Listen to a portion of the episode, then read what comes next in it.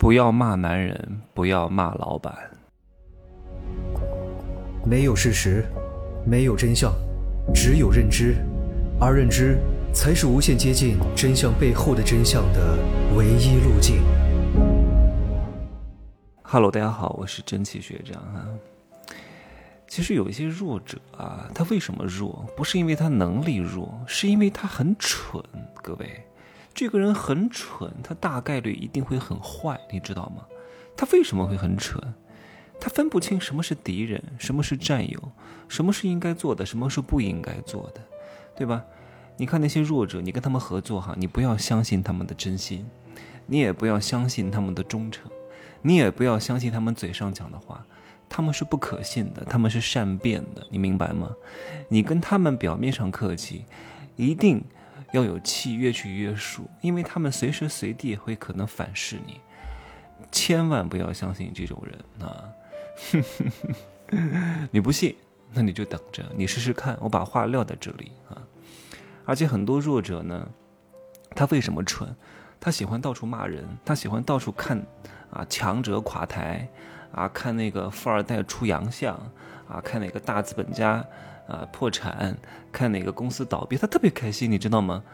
就是他所有的快乐啊，他都是建立在别人过得不好的前提下来寻找一种自我安慰，因为他很清楚，他没办法成为大资本家，他没办法成为强者。那我既然没有办法成为强者，没有办法成为有钱人，那没有办法成为大明星，那我就要看到你过得不好，不然的话我心里不平衡啊。他以为啊，你看最近这些大厂。都裁员，都过得不好啊！很多中小企业都倒闭了。他觉得，嗯，你看，看看你们这些资本家，让你们挣了我这么多钱，你们都倒闭才好呢。可是他没有想过吗？这些东西不好了，对他有什么好处吗？唯一对他有好处的就是他心理上好受一点。可是对他来说，方方面面都不是很好。还有很多女人喜欢骂男人，男人不是好东西，臭男人啊！男人怎么样怎么样？我不需要男人。各位，这个话是谁讲的？是谁告诉你的？各位，男人不是你的敌人，男人是你的合作伙伴。你的敌人是谁？是同样跟你们一样的女人，他们才是你的竞争对手。虽然说不上是敌人吧，对吧？至少是竞争对手。那这个烟雾弹是谁放出来的呢？是那些同样跟你竞争的女人故意放出来的，让你对男人产生敌视，然后他们就从你这个。这个防备减弱的这个状况之下去争夺这些优质男人，你懂吗？而且像这种男女权对立的结果，就是女性一定会非常吃亏的。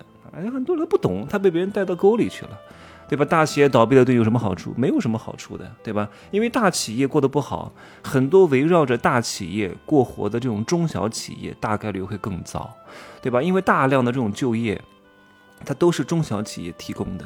我周边有非常多的中小企业老板，哈，都准备过冬躺平，然后保留主要的业务，不怎么赚钱的这些次要业务和亏钱的探索性业务全部砍掉。各位，这意味着什么？意味着这些扩张的业务和这些探索性的业务砍掉之后，对应的员工也依然会被砍掉，会导致大量的人员缩减，大量的人找不到工作。你要知道，你要感谢老板，你懂吗？很多中小企业老板我很清楚，核心业务上没有几个人，两三个人，甚至就一个人，一年都能挣几百万，对吧？他为什么要搞扩张业务呢？探索更多的可能性，因为他有了这些更多的可能性的探索，才有可能需要员工，你们才有就业，才有饭吃。你不是要打倒他，不是看着他不好，你是希望他有更多的可能性去探索，把这些钱花在好像没有什么产出的地方啊，甚至还可能亏钱。对吧？你让他过得不好，对你有什么好处呢？所以有些人我都弄不懂了。哎呀，你看这些人万恶的资本，特别是那些 B 站上的大学生，你想想看，你都过成什么样子了呀？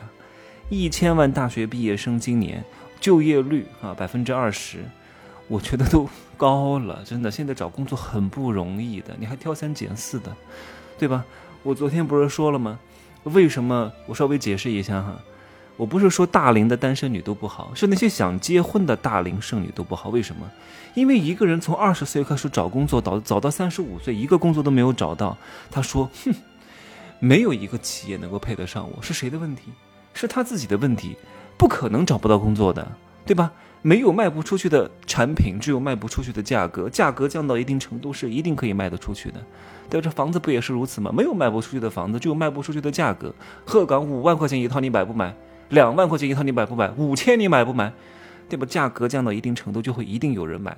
你都十五年找不到工作，十五年找不到对象啊，对吧？有些人是刻意选择单身，这个咱们另说。大多数想结婚的大龄剩女一定有问题，眼高手低呗，对吧？他的要求和他自身的筹码不匹配呗，所以他找不到对象是很正常的呀。大多数人都是口嗨啊，都是口惠而实不至啊，不是别人对他口惠实不至，是他自己口惠实不至。每天精神胜利法啊，就像阿 Q 一样。啊，嘴上赢了好像就赢了，愚钝无知。很多人做事情他是他是靠无意识去行为的，关键是你的无意识是非常初级的无意识，是无知的无意识。那有些人到了一定的境界之后呢，他养成了肌肉记忆，是一套成功的无意识。那都是无意识，底层逻辑是完全不一样的。前几天有一个小红书上的粉丝跟我说，他被公司开除了，他是美国的哈。一个在美国的华人，因为他觉得 他的直属上级领导啊，可能对他有些不公，他就有点不爽，然后他就把这个邮件呢到处发给越级，发给很多领导啊，发给很多管理层，他以为可以伸张正义，结果呢，他被开除了。他说：“为什么不可能啊？对吧？我到处反映问题。”我说：“你太愚钝了，好好把我的贵人课听一听，在职场和人际关系当中怎么能这样处理？你以为你是谁呀，各位？”没有一个举动它是对的，根据你的筹码和你的段位啊，和你的身家来去做出相应的调整，哪怕是同样一个行为，你的段位身家不同，引发的结果是完全不一样的。你可以这样做，但是你现在还不够格。对吧？你现在还在另外一个境地当中，你要换一套方式去打，你居然还敢越级举报领导，你真的是胆子太大了。不管是在美国还还是中国，你这样做就是大不敬的行为，你懂吗？笨得要命！我说你提早花个几千块钱，哎呀，贵人课好像也没有那么贵哈，一千多块钱听听贵人课就不会有这样的事情发生了。不过亡羊补牢为时不晚啊，为了避免下一次再次发生这样的状况，也给自己。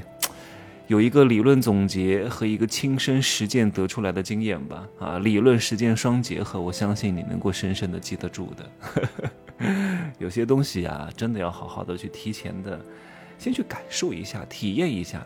然后呢，等自己在实践的过程当中，哎，稍微的触碰到那么一点点，你立刻就会把我的理论和这个实践，你不需要实践太多哈，你只要实践百分之十，那有些人要实践百分之百，他才能够悟出来。你只要触碰到一点点，你立刻就会想到，哇，真气学长这样跟我讲过，我应该怎么用？你能够避免翻大车。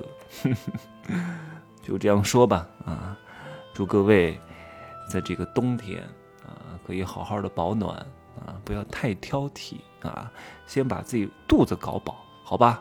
就这样说啊。